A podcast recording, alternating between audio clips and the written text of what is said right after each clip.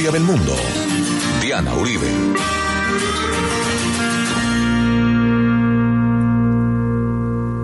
Buenas, les invitamos a los oyentes de Caracol que quieran ponerse en contacto con los programas, llamar al 302-9559, 302-9559 o escribir a info arroba la casa de la historia punto com, info arroba la casa de la historia com, o consultar nuestra página web y redes sociales www.lacasadelahistoria.com www.lacasadelahistoria.com Hoy vamos a ver el surgimiento de Irlanda, la guerra anglo-irlandesa y la guerra civil, y la creación en últimas de Irlanda, como hoy es.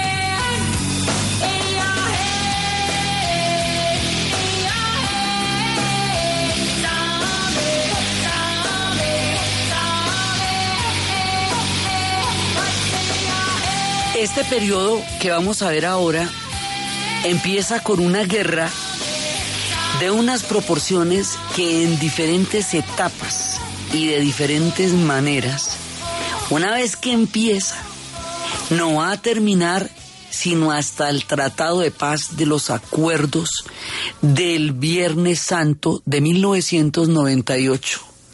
Nos vamos a echar un siglo de guerras acá en diferentes formas, de diferentes maneras, con una violencia tan supremamente grande que se va a instalar en la cabeza y en el corazón de los irlandeses.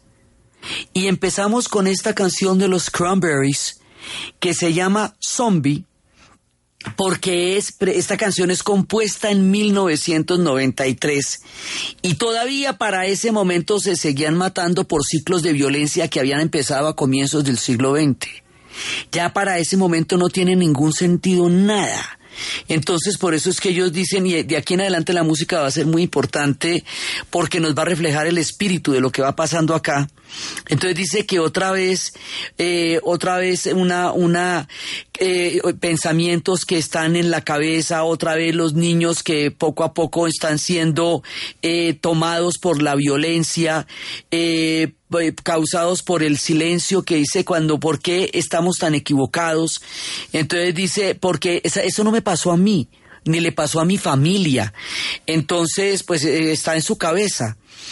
Eh, con los tanques, con las bombas y las bombas y las pistolas, esto está en tu cabeza y la gente está llorando eh, en tu cabeza y dice, y la gente está llorando, otra madre que se quiebra y otro corazón que es tomado por la violencia. Cuando la violencia causa silencio es porque estamos cometiendo una grandísima equivocación.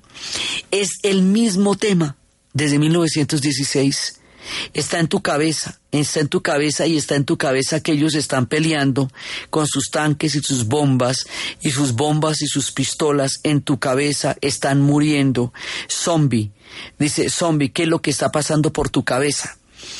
Esto es cuando la guerra dura tanto tiempo que se instala en el corazón de la gente y se instala en la cabeza de la gente, porque los conflictos tan prolongados como estos que, que tienen los irlandeses hacen que la gente habite un universo de guerra y se referencia a sí misma dentro de un universo de guerra y tratar de, de quitarse eso de la cabeza es uno de los retos más grandes y más importantes de lo que va a ser la paz. Ellos van a durar un siglo, o sea, esta guerra puede ser, si usted la coge desde 1170, duró 700 años. Si usted la coge desde la plantación, duró 500. Si la coge desde la rebelión de la Pascua, duró 90. Si la coge desde la, desde la último gran ciclo de violencia de los 60, duró 30. En cualquiera de los conteos, es mucha gente y muchas generaciones los que se van a, fundir en esta guerra tan aterradora.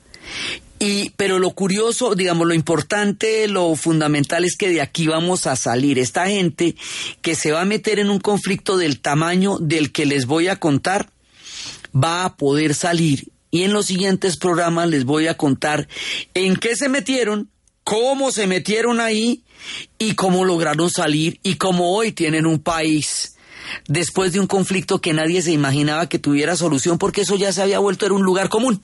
La guerra de Irlanda, eso mejor dicho. Entre tanto surgirá Irlanda como país. Iba a surgir Irlanda del Norte y todo eso les voy a explicar porque pues ahí vamos. Entonces, ¿qué pasa? Quedamos en la rebelión de la Pascua como un hecho que va a tomar cada vez más significado hasta convertirse en el punto fundacional de la nación irlandesa aunque la nación irlandesa vaya a nacer más adelante después de lo que les vamos a explicar hoy. Pero también pasa otra cosa, con la represión tan absolutamente brutal que hacen los ingleses, ese ciclo de represión no solamente continúa, sino que se va haciendo más y más feroz y más terrible y va pasando a un punto en que ya se, se vuelve una guerra entre todos los irlandeses y los ingleses. Después de la represión de la rebelión de la Pascua y con las leyes de, de reclutamiento de los soldados en 1918 para pelear en la Primera Guerra Mundial, que no logran aplicarlas, pero las van a poner ahí se vienen con todo. Entonces ya de una manera frontal, así frontal, se van a ir desde 1919. Pero entonces aquí pasa hasta 1921, pero aquí pasa una cosa bien particular. Resulta que los irlandeses siguen con la idea de crear una nación y de crear una identidad. Entonces, en las elecciones de 1918, el Parlamento, el Parlamento como lo conocemos está funcionando en Inglaterra porque ellos se los quitaron hace mucho tiempo en parte de este proceso de, expropiación de su identidad y de su historia. Entonces resulta que ellos sacaron, los del Sinn Féin, nosotros solos, ¿se acuerdan? Sacaron una votación tan supremamente alta en la representación que tenían los irlandeses dentro del Parlamento en Londres, fue el 70%. Con un resultado del 70%, en lugar de hacer el Parlamento en Londres, donde funciona de acuerdo con las leyes del Reino Unido por el Acta de la Unión, que habíamos hecho en, 1900, en, 1800, flat, cuando empezaba el siglo XIX, ellos van a hacer el Parlamento es en Dublín. No lo van a, no lo van a inaugurar en, en Londres, donde funciona, sino que van a hacer un parlamento paralelo en Dublín. Lo van a hacer nombrando ministros, lo van a hacer nombrando gabinete, lo van a hacer nombrando presidente, o sea, van a crear una nación en todo el sentido jurídico y político de la palabra, aunque no tengan permiso de los británicos, van a ser su propia nación en Dublín. Y a ver cómo le queda el ojito. Es nominal, porque todavía no se han podido separar, pero la hacen. Y la hacen normalita. Y crean todas las condiciones y empiezan a actuar. Es una es una cosa bien particular. Ellos empiezan a actuar como una nación. Y como una nación ellos se van a portar. Y este acto político, este, este acto civil de nombrar diputados y de nombrar eh, y de nombrar un gabinete, va a ser para los británicos un golpe que ellos dirán inclusive más bravo que toda la guerra y la lucha de, guerra de guerrillas que va a venir de aquí en adelante, porque esto es un acto político de unas proporciones increíbles. Entonces, en la medida en que ellos son una nación, en la medida en que ellos tienen su propia su propio gabinete y sus propios diputados, pues tendrán su ejército en ese orden de ideas. Entonces el ejército que ellos van a tener en ese orden de ideas va a recibir el nombre de el ejército republicano irlandés, Irish Republican Army, conocido como el IRA. Eso surge ahí y surge como el ejército de un estado. Así, digamos, ellos tienen su parlamento, el parlamento se va a llamar Dáil Éireann que es el Parlamento de Irlanda y tiene un nombre gaélico, Dáil Éireann. Sí, y ese parlamento tiene todas las de la ley, tiene ministro del Interior, tiene ministro de Agricultura, tiene ministro de Educación y son todos los de la los que sobrevivieron de la Pascua. Eh, tiene eh, esta señora eh, nuestra condesa Maikovich va a formar parte de ese parlamento. Eh, de Valera va a ser el presidente de ese parlamento. Todo normal, ¿me entiende? Común y corriente. Y a medida que esto pasa, los británicos van aumentando la represión y la van a aumentar de tal manera, porque es que mire, ellos tienen sus ministros, que son Griffin, ministro del Exterior, Collins, ministro de Finanzas, Michael Collins, eh, Cathal Bruga, ministro de Defensa, Ian McNeil, que fue el de la contrarrebelión, termina de Industria y Gobierno, nuestra condesa Maikovich, de ministra de Trabajo, sí, Robert Blunt, de Agricultura, Count Plunkett, no es nuestro Plunkett el que había muerto ejecutado, sino otro ministro del Exterior. Los sobrevivientes de la Pascua, los que estaban en las prisiones de Gales, van a regresar y con ellos se va a armar un parlamento. Así nomás. Y al formar el parlamento, pues como tienen un parlamento, una bandera, una nación, pues van a tener un ejército, que es el ejército republicano irlandés. Pero todo esto sucede sin permiso de los ingleses. Si me entiende, ellos van creando una nación en Irlanda porque, y a ver, en, modo, y en modo mira a ver cómo te parece. Y por supuesto, eso a los ingleses les va a dar durísimo porque esto es una insurgencia política de crear un gobierno.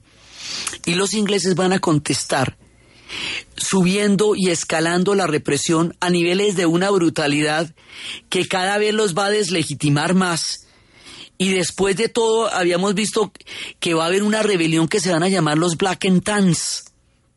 Y esa rebelión de los Black and Tans va, es pillaje, es asalto, es terror.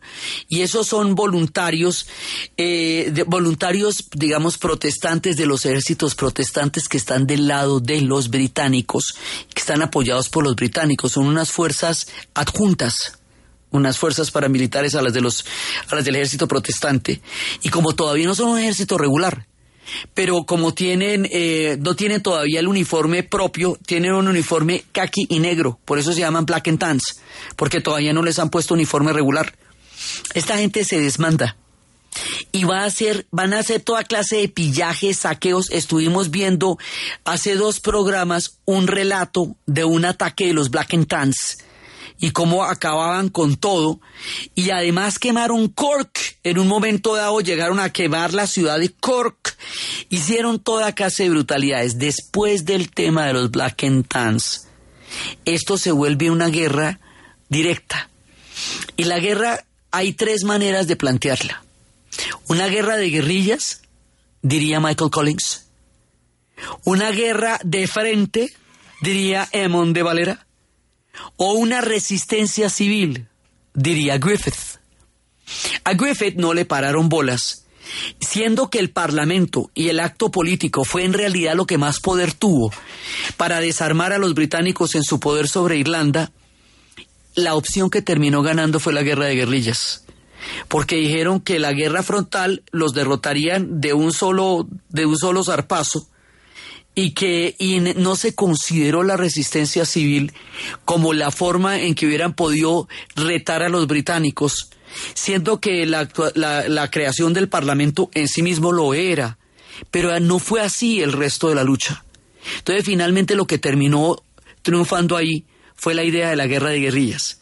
La guerra de guerrillas la organiza Michael Collins y van a organizar con el IRA, como el ejército regular de un Estado que están creando, una confrontación con los británicos. Y los británicos van a confrontarlos de una manera brutal junto con los voluntarios de los protestantes. O sea, son varias fuerzas que se van montando ahí es el ejército británico, pero además ayudado por los Black and Tans y otras fuerzas, lo que termina siendo 40 mil contra 15 mil efectivos que son los del IRA, en una guerra de guerrillas y en una escalada de represión absolutamente brutal. Hay una película que cuenta todo este proceso el proceso de la guerra, todo este proceso se llama El viento que mece la cebada. Vamos a escuchar esta canción el viento que mece la cebada. I sat within a valley green. I sat me with my true love.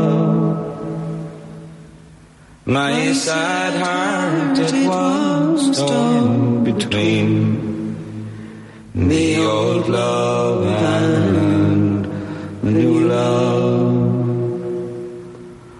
The old for heart the new that made me think on Ireland dearly.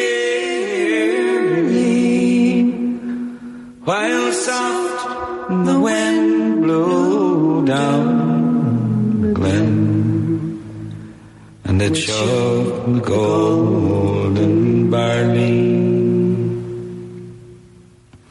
Twas hard for me those words to frame, to break the ties that bound us, and harder still to bear the shame of foreign chains around us. Es triste este episodio, es triste y la película es triste y la historia es triste y lo que pasa es triste. Entonces, aquí los ejércitos están compuestos de la siguiente manera. Hay una fuerza que se llama, es la policía irlandesa, digamos la policía eh, de, los británicos en Irlanda, pero es, irlandesa, se llama The Royal Irish Constabulary, la sigla es RUC, que lo vamos a traducir como la Real Policía Irlandesa. Están por el otro lado, estos son 4.700, están los Black and Tans, que son estas fuerzas de gente, digamos, desatada. Estos no tienen ningún tipo de miramiento y arrancan a acabar con la población civil. Y 20 mil efectivos del ejército británico. Toda esta gente con la que vamos a hacer la guerra, con toda esta gente va a tocar hacer la paz cuando terminemos esta vuelta, ¿ok? Para que simplemente tengan en mente cuántos actores y qué tan distintos son y cómo se van a transar en diferentes tipos de guerras hasta que les toque sentarse a todos a hacer la paz. Así, así se la dijo. Entonces, ¿qué pasa?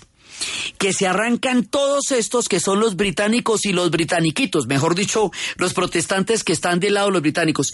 Los protestantes que están del lado de los británicos los vamos a llamar unionistas, lo volvemos a aclarar, porque son partidarios de la unión con la Gran Bretaña. Y por eso hablamos de voluntarios protestantes.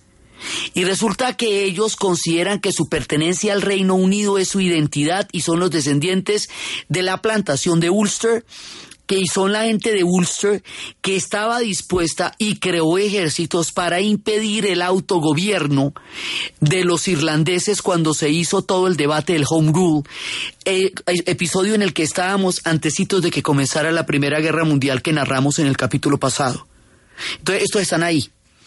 Entonces estos se van a unir con el ejército británico para reprimir a la gente que está haciendo el parlamento, que está creando un gobierno y una nación, pero a la vez que está creando un ejército, y es todo este combo contra el IRA. Y estos se van a enfrentar en lo que va a ser la guerra anglo-británica. Es la primera parte, la primera fase de este proceso tan duro y tan aguerrido de la formación de Irlanda.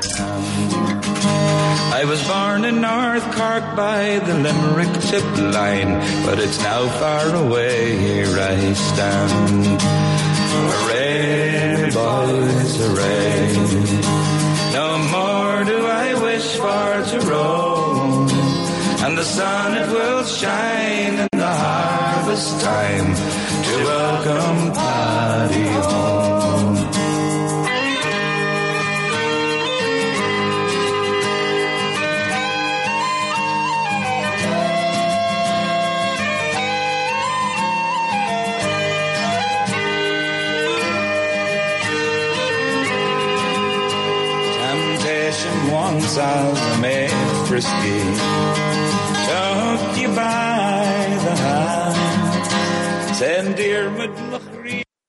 Apetifor, producto natural. Apetifor mejora tu apetito. Apetifor mejora el apetito en niños y adultos. Calidad Natural Freshly. En productos naturales la primera opción.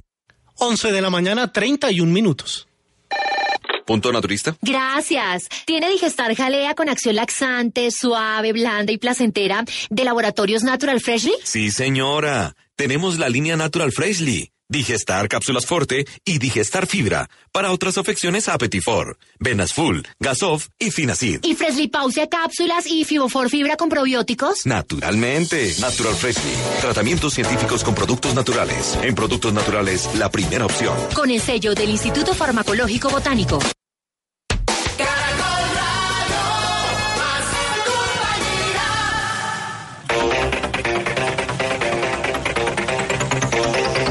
La Vuelta a Colombia empieza a decir adiós. Recorremos en el circuito en la ciudad de Pereira los últimos 20 kilómetros para que el santanderiano Aristóbulo Cala suba al podio de campeón de la competencia nacional. Faltan dos vueltas para el cierre, 20 kilómetros. Fuga con nueve hombres, entre otros los hermanos Duarte, Fabio y Álvaro, Nicolás Castro, César Paredes. Y atención que me, pasa, me acaba de pasar el lote. Un minuto 45. La diferencia entre estos nueve hombres de fuga y el grupo mayor donde el rueda, el líder el líder cala sin ninguna dificultad. Falta una meta volante. Modalidad que empatan con 18 puntos Diego Ochoa y Weimar Roldán. Las otras modalidades están definidas. Campeón de montaña Miguel Reyes. Sub-23 Robinson López. Por puntos Nelson Soto. Y el mejor equipo Coldeportes Zenú.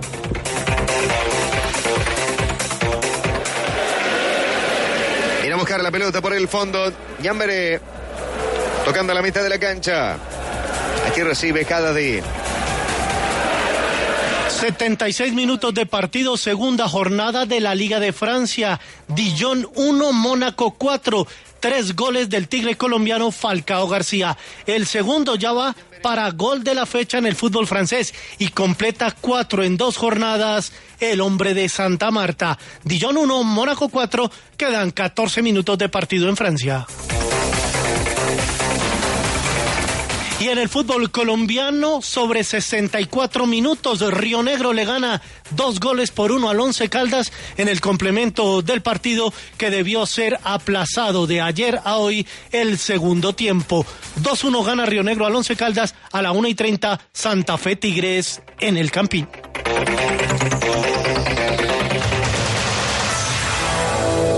El dato, Santa Fe y Tigres jugarán hoy por liga su segundo partido de la historia. El único enfrentamiento entre ambos equipos se presentó el torneo pasado y terminó igualado uno por uno en el estadio de techo. A la una y 30 de la tarde juegan en el estadio El Campín por la séptima fecha de la Liga Águila.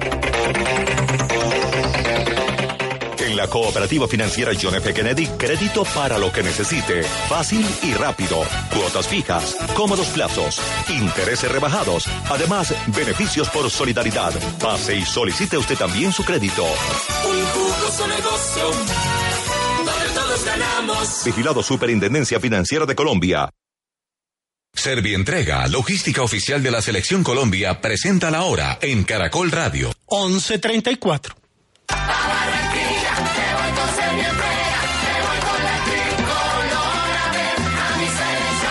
Realiza tus envíos. Ingresa a Servientrega con la selección.com. Digita el número de tu guía y responde la trivia Servientrega. Podrás ganar uno de los 10 viajes todo incluido para ver jugar a la selección Colombia con Brasil en Barranquilla.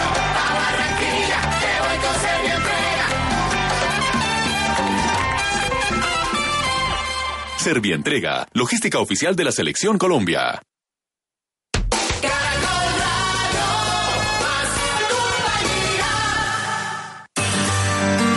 Historia del mundo de Caracol Radio. Con Diana Uribe.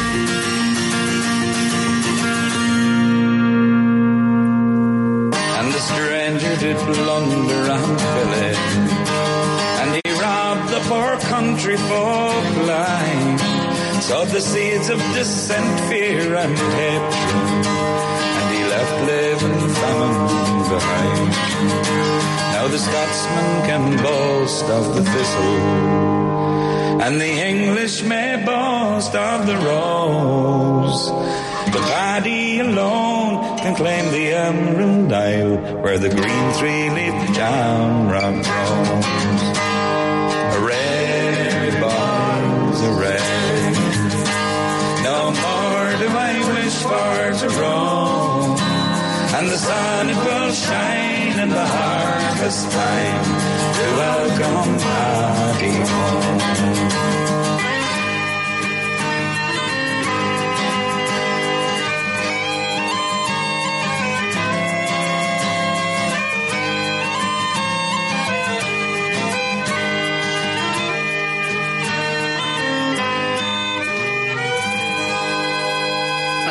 Relatando también que ellos son verdaderos irlandeses, realmente irlandeses, y hablan también de su parlamento.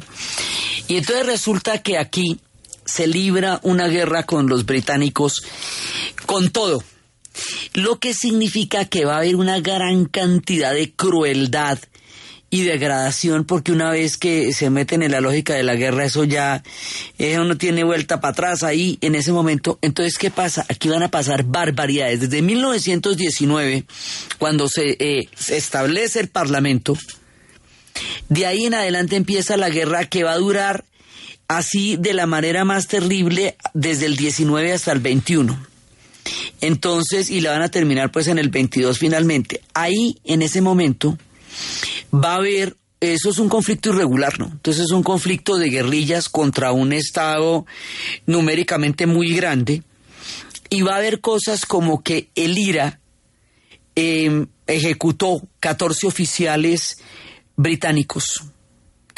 Eso lo hizo Michael Collins y como venganza por la muerte de los 14 oficiales británicos ese día lo vamos a este lo vamos a llamar el primer domingo sangriento Sunday Bloody Sunday y digo el primero porque va a haber varios Después la canción de YouTube, que la escucharemos en su tiempo, se refiere a otro Domingo Sangriento, porque Domingo Sangrientos es lo que han tenido los irlandeses. Entonces resulta que el 21 de noviembre, esta gente estaba en un partido de Harlem. ¿Se acuerda que durante el Renacimiento gaélico se recuperaron los eh, deportes que solían practicar anteriormente los irlandeses y anterior de ellos los celtas y todo eso? Bueno, pues estaban en un partido de Harlem y entraron un grupo de soldados, entraron por las puertas al estadio donde estaba el público mirando el partido y empezaron a disparar indiscriminadamente contra la juventud, contra la población civil que estaba mirando el partido. Y mataron 14 civiles. Yo creo que eso nunca ha pasado en ninguna otra parte, Ole. Eh, digamos en el sentido, ha habido violencia en los estadios, ha habido tragedias en los estadios, pero que aprovechen la concentración de la gente, pues fuera del Estadio Negro de Chile, pero ahí no había un juego, sino una tortura. Pero entrar y, y que la gente esté ahí y empiecen a dispararle. En la película Michael Collins, la escena se recrea con una tanqueta que entra y blindada empieza a disparar contra la multitud. Al preguntársele al director por qué utilizó ese recurso, dijo que le parecía un poco menos brutal que, que reproducir la escena como fue, que era la policía disparándole a la gente que estaba sentada en las tribunas viendo un partido de Harling. La tarjeta sí existió, pero estaba afuera. El asunto es que esto, pues va a atizar las cosas, las va a acrecentar de una manera terrible y hay un momento en que esto no, no da más. O sea, ya los irlandeses dicen, bueno, aquí nos pueden acabar los británicos, nos pueden exterminar y los británicos dicen, esto se salió de todo control. O sea, esto ya está en un nivel de escalada que no está, eh, están en 1921, apenas reponiéndose de la Primera Guerra Mundial. La mayoría de los voluntarios que están en todos estos ejércitos ligados a los ingleses son veteranos de la Primera Guerra Mundial, con todas sus barbaridades y todo lo que tienen encima. Entonces, se sientan a negociar, terminar esta guerra porque esta guerra está terrible. En la negociación pasa una cosa. Eamón de Valera, que era el presidente del, de este nuevo estado de, de, Irlanda que se está declarando de facto, digamos, con, con la creación del Parlamento en 1919, manda a negociar a Griffith, que es el mismo que teníamos desde la rebelión a, a Griffith, y manda a negociar a Michael Collins. Y Michael Collins le dice, no me mande a negociar a mí, yo soy un guerrero. Yo soy un soldado, usted es el político. Este episodio es sumamente controversial porque Michael Collins va a negociar una cosa que es innegociable y Neamón de Valera lo sabe y lo manda a sabiendas de que a él le va a tocar negociar lo que va a ser una partición porque eso no se va a quemar Neamón de Valera al hacerlo él entonces manda Michael Collins, pues sabe que de todas maneras eso va a tener que pasar de una manera u otra y manda a estos dos para que les caiga a ellos encima todo lo que va a pasar de aquí en adelante. Entonces, Michael Collins y Griffith van. Los británicos más o menos les ofrecen lo siguiente. Partimos el país. La parte sur y menos menos los, eh, la parte sur y el y un condado del norte, sí, eh, que se llama Donegal van a formar una república que se una un estado que se llama una república que se llama Irlanda. ¿Mm? Y la parte norte, los cinco condados de Ulster menos Donegal van a quedar perteneciendo al Reino Unido. La parte que pertenece al Reino Unido la vamos a llamar Irlanda del Norte y su capital va a ser Belfast. La parte que pertenece al sur, la vamos a llamar Irlanda, todavía no es la República de Irlanda, nos falta un paso más. Todavía no, pero ya es un estado, digamos, un estado libre, todavía no es una república independiente, pero, pero lo va a ser. Y esa tiene su capital en Dublín. Y esa se llama llamar Eire. Y la de arriba la vamos a llamar Ulster. La partición genera en, dentro de la Irlanda una oposición muy grande, porque hay quienes no aceptan la partición, pero sobre todo, sobre todo lo más ofensivo para la gente fue que hubieran renunciado al voto de una república independiente, porque de todas maneras quedaban ligadas. Eh, en este momento todavía no son una república independiente, lo van a hacer en 1937 y el que lo va a lograr es Amón de Valera. Pero la partición o sea, la, partición y el tener que de todas maneras eh, jurar por la reina, el tener que jurar por la reina les parece haber traicionado todos los principios que ellos habían defendido desde la época del Renacimiento gaélico y la rebelión de la Pascua. Entonces, Irlanda se divide entre los que están en contra del tratado anglo-irlandés, que se firma en 1921 y entra en vigor en 1922, y los que están a favor del tratado anglo-irlandés. Y ahorita viene la peor, hombre, una guerra civil. La peor opción que puede tener un pueblo en la vida es una guerra civil. Porque una, en una guerra civil pierde todo el mundo, ¿no es que es una guerra entre hermanos? De las cosas más peligrosas son las divisiones políticas entre la familia, las divisiones políticas entre los amigos, las discusiones por política entre los círculos más cercanos, porque eso puede llevar a confrontaciones que desgarran los países. Las guerras civiles son el peor de los conflictos. Entonces estos tuvieron primero el Parlamento, luego la guerra contra los británicos. Para poner fin a la guerra contra los británicos, los británicos los obligan a aceptar una partición y la partición lleva a una guerra civil. Este pedazo es muy bravo. ¿Qué pasa con la partición? Resulta que esa era una negociación imposible porque esto sigue siendo pelea de toche con Guayaba. Más o menos el imperio británico, que estamos hablando del imperio británico, que para esta época uno de cada cuatro habitantes del planeta Tierra era súbdito de la reina, ¿me entiende? De la, de la reina que en el momento en que Victoria muere, uno de cada cuatro son súbditos de ella. Estamos hablando de un imperio muy grande y los irlandesitos chiquitos. Entonces, más o menos los británicos les proponen Ustedes aceptan la partición y nos dan los, estados, los condados protestantes a nosotros y se autogobiernan en, la, en el otro lado, o esto se va para el exterminio y nos seguimos en la guerra hasta que se nos pare el ombligo. La fórmula de seguir en la guerra hasta que se nos pare el ombligo no es viable con los británicos porque los británicos tienen todo el poder del imperio y estos son una isla. Esto, digamos, es una con cara gano yo, con sello pierde usted. Entonces, este tratado es inadmisible, pero es el único posible. Y Michael Collins dice, es lo máximo que podré lograr porque es que además lograron una Irlanda de ahí. Y Michael Collins hace las cuentas de que van a poder reunificar la isla con el norte más noche. Entonces lo acepta y lo firma Eli Griffith. Y cuando regresa a Irlanda, Eamon de Valera desconoce el tratado y dice, no lo ratifico. Entonces el que no lo ratifique los lleva a una guerra civil. En el proceso de la guerra civil, Michael Collins es asesinado.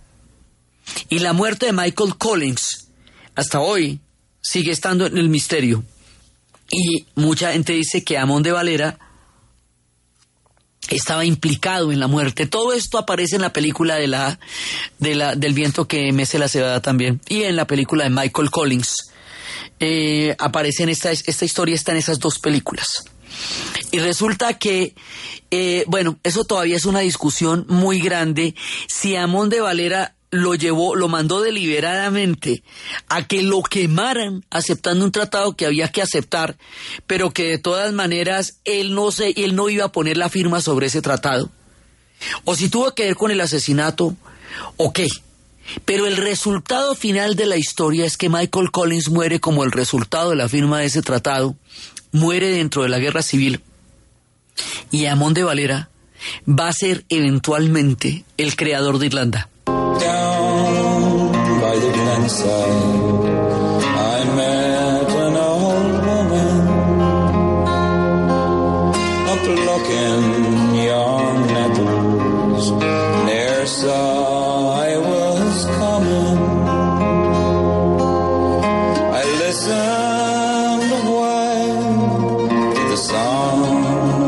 goes wrong.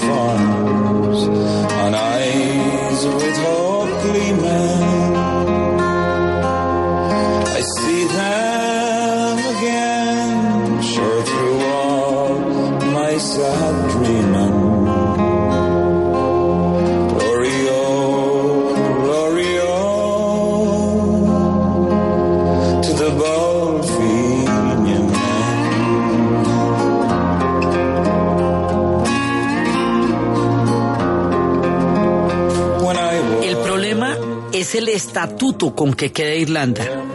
Porque queda, el tratado establece que queda el nuevo Estado libre de Irlanda, que formará parte de la futura mancomunidad de las naciones, con la misma categoría que Canadá o Australia.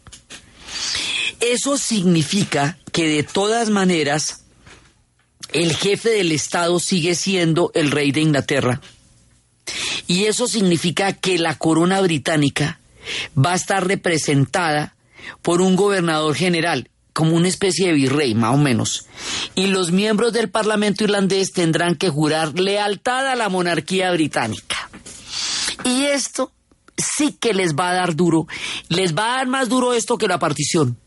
Siendo la partición una cosa de tanta gravedad, les va a dar más duro esto que la partición, porque dicen semejante tropel que armamos, semejante cantidad de muertos, para terminar jurándole lealtad a la reina o al rey, el que esté. ¿Qué quiere decir esto? Mire, Canadá y Australia, lo vimos en la historia del Canadá, durante mucho tiempo eran un Estado pero en la jefatura del Estado, digamos, ellos tenían que jurarle lealtad a la reina. Lo que para los canadienses terminó siendo algo aceptable una vez que derrotaron a los quebecois, cuando que eran los que eh, el ala francesa y ganaron los británicos y terminaron en esto. Y para los australianos también. Eso que en un momento dado llegó a ser una fórmula política que con la cual funcionaron Canadá y Australia, para los irlandeses es inadmisible, inadmisible desde todo punto de vista, porque el home rule, o sea, para eso crearon un parlamento, una soberanía, unos ministros, un presidente, para no tenerle que jurar lealtad al rey. En el futuro, eso será uno de los problemas más difíciles de la negociación del proceso de paz y encontrarán para ello, para poder gobernar, cuando ya se pongan de acuerdo para la foto, una de las fórmulas más originales y, e increíbles que se puedan imaginar. Por eso se los cuento en su momento. Pero ahorita, tener que seguir siendo de todas maneras un estado que jura lealtad al rey, no, eso no, no, no, no, no, no, no, eso para ellos no tiene ni pies ni cabeza. Y eso es lo que más les duele, más que la partición misma. La partición es muy grave, porque en el siguiente capítulo vamos a ver qué es lo que pasa en Irlanda del Norte con la partición. Porque en Irlanda del Norte quedan todos los protestantes y los católicos que queden allá no la van a pasar bien porque pasa todo lo contrario allá, pero eso es, eso es el capítulo de Irlanda del Norte. Y fuera de eso, ni siquiera son todos los cinco, no, no son todos los de arriba, sino cinco de los de arriba y otro pedazo de la República queda encima. Sí, que es, es el estado de Donegal. Esto en el mapa se ve claramente y hay límites entre todo este pedazo que forma lo que será la República de Irlanda y la otra parte que será el norte. Pero eso lo vamos a abordar en el otro programa. Aquí estamos ofendidísimos por tener que jurar lealtad a la reina o al rey, el que, eh, porque jurar lealtad al rey significa aceptar a Inglaterra como la cabeza de la iglesia, porque por la reforma el rey en Inglaterra es la corona en Inglaterra, sea rey o reina, es la cabeza de la religión anglicana y esta gente es católica. Entonces esto tiene una connotación de antigua que es una connotación inadmisible porque eso fue lo que significó para ellos la reforma y toda esa vuelta, ¿sí me entiende? O sea, esto no es un problema formal para ellos, es un problema muy grave. Y entonces se mete en una guerra civil y ahí sí, mejor dicho, téngase, porque ¿qué hacemos? Fuera de, termina la guerra con los británicos, inmediatamente después empieza una guerra civil. Y en esa guerra civil es donde les digo que van a, van a terminar, va a terminar asesinado Michael Collins. Y, y entonces eh, hay gente que se, que se niega totalmente al tratado y esto va a hacer que, que se dividan profundamente, profundamente y que no estén de acuerdo con la fórmula de jurar lealtad y empieza pues esta guerra tan espantosa y por eso ahí se divide el IRA. Entonces el ejército republicano irlandés va a estar del lado de Michael Collins y, pero, y hay otros IRAs que son el ejército del partido irlandés. Entonces eso es lo que va a ser en el futuro confuso ¿Por qué hay varias, eh, digamos, como varias versiones del IRA? Eso más adelante vamos a ver IRA provisional.